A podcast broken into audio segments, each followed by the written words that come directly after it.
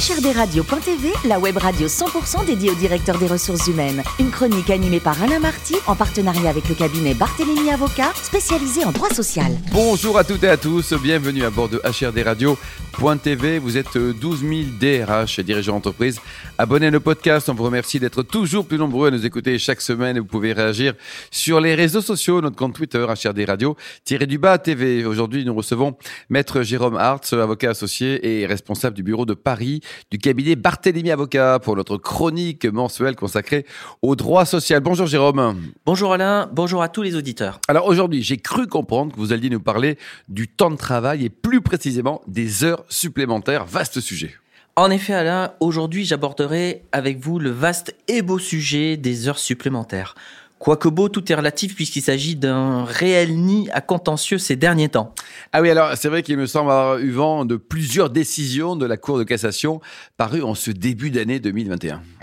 Exactement, la Cour de cassation a pu apporter des précisions sur le régime juridique des heures supplémentaires au regard des dispositions légales. Mais avant de les évoquer, je vous propose un bref rappel sur la notion afin que nous sachions tous vers quoi nous nous dirigeons. Très bonne idée. Allez, on vous écoute, Jérôme. Merci Alain. Comme vous le savez, le droit du travail en France définit une durée légale du travail. Aujourd'hui, celle-ci est fixée en référence au temps de travail hebdomadaire qui, par principe, vaut 35 heures. Toutefois, ce n'est qu'une durée de référence. Un salarié peut tout à fait travailler en deçà ou justement au-delà de cette durée. Ainsi, les heures supplémentaires sont des heures de travail effectuées au-delà de la durée légale du travail au cours d'une même semaine chez un même employeur. Par principe, chacun s'est cerné la notion de semaine, puisque celle-ci commence le lundi à 0 heure pour terminer le dimanche à 24 heures.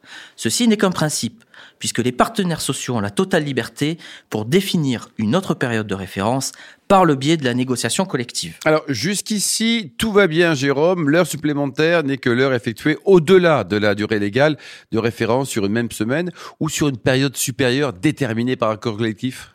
Voilà Alain, selon leur définition, c'est ça. Toutefois, une autre condition doit nécessairement être respectée pour que de telles heures puissent revêtir la qualification d'heure supplémentaire. Cette condition est fondamentale.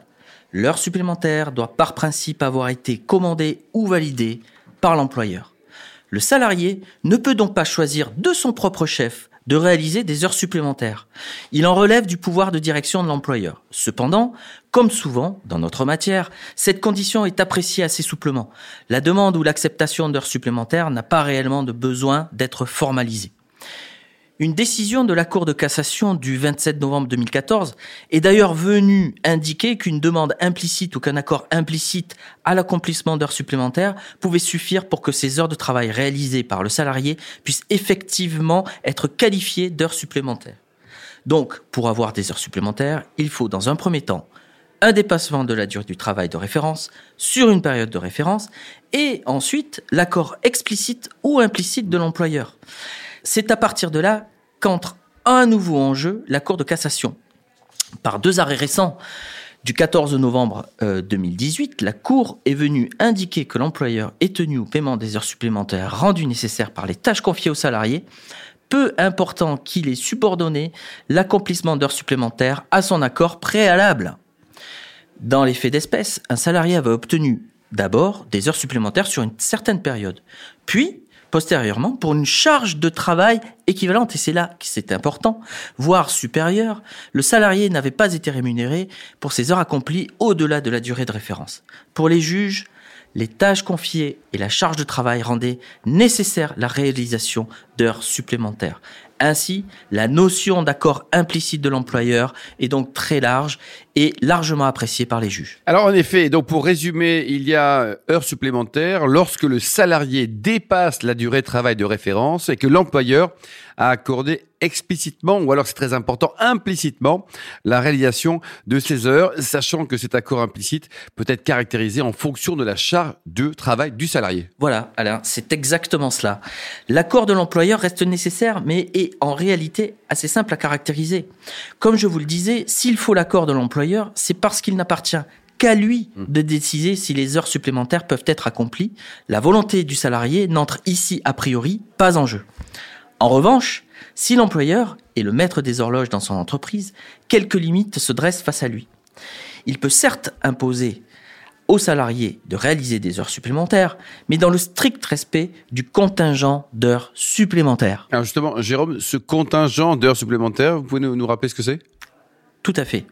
Il s'agit d'une limite fixée en priorité par accord collectif ou à défaut par la loi, qui vient justement déterminer le nombre d'heures supplémentaires par an et par salarié. La loi fixe le contingent d'heures supplémentaires à 220 heures par an et par salarié, mais comme je vous le disais, la priorité est laissée aux accords collectifs qui peuvent aller en deçà ou au-delà de ce seuil légal. Attention toutefois, car toute heure supplémentaire au-delà du contingent n'est pas interdite. Seulement, il faudra nécessairement consulter le CSE du dépassement du contingent et le salarié aura droit, en plus des contreparties habituelles que nous allons voir, à une contrepartie obligatoire en repos. Donc l'employeur est le maître des horloges, mais il n'a pas non plus tous les droits, ce qui est très bien. D'ailleurs, s'il n'appartient qu'à l'employeur de décider qui fait des heures supplémentaires, quelle est la contrepartie pour les salariés, Jérôme? C'est là tout l'enjeu de la question. Au préalable, il convient de souligner que lorsque des heures supplémentaires sont effectuées, celles-ci peuvent être rémunérées en repos ou en argent. C'est tout à fait légitime. Quelle que soit la contrepartie accordée, celle-ci donne lieu à une majoration. Toutefois, il faut noter que seules les heures supplémentaires payées et non celles récupérées au travers de repos compensateurs de remplacement s'imputent sur le contingent d'heures supplémentaires. Je vous ai parlé des majorations, mais quelles sont-elles? D'abord, la réalisation d'heures supplémentaires donne lieu à une majoration du salaire de base ou d'un repos de 25% pour les 8 premières heures, puis de 50% pour les heures qui suivent. C'est une majoration assez favorable, mais il faut savoir que depuis la loi travail de 2016 et les ordonnances de septembre 2017, ces majorations peuvent être négociées par accord collectif avec un taux minimal de 10%. Ensuite, comme vous le savez, ces heures supplémentaires sont exonérées de cotisations sociales pour le salarié. Depuis 2012 également, il n'y a plus d'exonération de cotisations patronales, sauf pour les entreprises de moins de 20 salariés. Enfin, ces heures supplémentaires sont exonérées d'impôt sur le revenu pour le salarié dans la limite d'un certain seuil qui est fixé actuellement à un peu plus de 5 000 euros par an. Donc on peut aisément comprendre, Jérôme, que de telles contreparties puissent être souhaitées par les salariés. Oui, tout à fait, et c'est justement ce qui cristallise les contentieux. Lorsque le contrat de travail d'un salarié est rompu, ou même durant l'exécution du contrat, le salarié peut réclamer des rappels de salaire fondés sur le non-paiement d'heures supplémentaires. Surtout que le salarié peut réclamer ces rappels sur les trois dernières années. Les montants peuvent très rapidement devenir très importants. Toutefois, au regard de tout ce que nous venons d'évoquer, surgit une question. C'est celle de la preuve. Oui. Si les heures supplémentaires peuvent être accomplies avec simplement un accord implicite de l'employeur, la preuve pourra être difficile à établir. Ainsi, un aménagement de la charge de la preuve a été adopté par les tribunaux. Auparavant, le salarié devait étayer sa demande par la production de tout élément suffisamment précis pour permettre à l'employeur d'y répondre. Bien évidemment, il y a eu une évolution de la jurisprudence. Mmh. Et la Cour de cassation a récemment changé cette formulation et indique désormais explicitement, depuis un arrêt récent du 18 mars 2020, qu'en cas de litige relatif à l'existence ou au nombre d'heures de travail accomplies, il appartient d'une part au salarié de présenter des éléments suffisamment précis quant aux heures non rémunérées qu'il prétend avoir accomplies, et d'autre part, le juge permet, voire oblige, l'employeur qui doit assurer le contrôle des heures de travail effectuées, d'y répondre utilement en produisant ses propres éléments. Avec une telle formule, on devine donc que la charge de la preuve doit en effet être partagée. Dans un premier temps, le salarié doit apporter des éléments suffisamment précis. Puis, dans un second temps, l'employeur doit y répondre. La question porte donc sur la détermination de ce qui est suffisamment précis. On pourrait penser qu'avec des éléments imprécis, l'employeur n'a pas à répondre puisque la première étape n'est pas respectée. Mais dans ce même arrêt du 18 mars 2020, il était question d'un tableau produit pour les besoins de la cause par le salarié et ce tableau avait évolué au cours de l'instance. Le, salarié a apporté euh, et avait affiné euh, des arguments et des éléments au cours du procès. Pourtant, le juge a retenu que le tableau était légitime et suffisamment probant. Dans un arrêt du 27 janvier 2021, encore plus récent, le salarié produisait un décompte de ses heures de travail sans y indiquer les postes déjeuner qui, je vous le rappelle, ne sont pas en principe euh, du temps de travail effectif. Eh bien, la Cour a validé un tel décompte, bien qu'imprécis, et a considéré qu'il suffisait à justifier la réalité des heures. De là, on peut se demander s'il existe réellement un partage de la charge de la preuve. Il suffit que le salarié produise donc son propre décompte, sans même y mentionner les pauses, mm. pour que l'employeur euh, doive apporter une preuve contraire. En résumé, c'est presque à l'employeur de prouver exclusivement que le salarié n'a pas effectué d'heures supplémentaires. Il suffit dès lors que le temps de travail ne soit pas très bien contrôlé pour que l'employeur risque une condamnation qui sera à coup sûr quasi automatique. Cette position est assumée pleinement par la Cour de cassation qui, euh, dans son commentaire, euh, stipule, je cite, Cette précision demandée aux salariés n'est ni de la même nature, ni de la même intensité que celle qui pèse par ailleurs sur l'employeur dans le cadre de son obligation de contrôle de la durée du travail. Et c'est là tout l'enjeu, le contrôle de la durée du travail.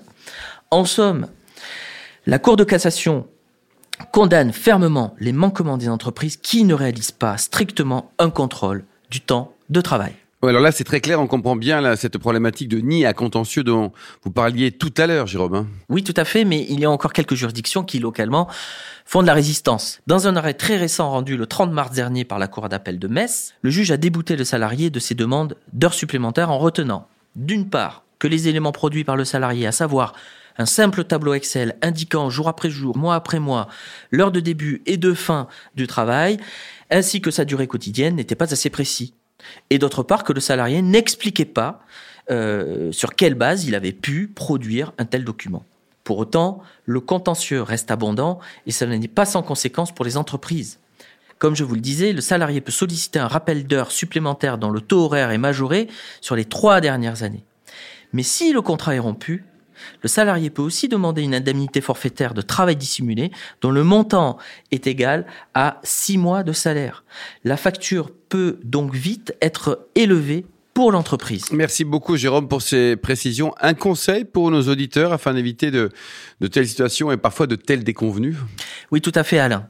La Cour de cassation impose de façon visible et forte un nouveau tempo.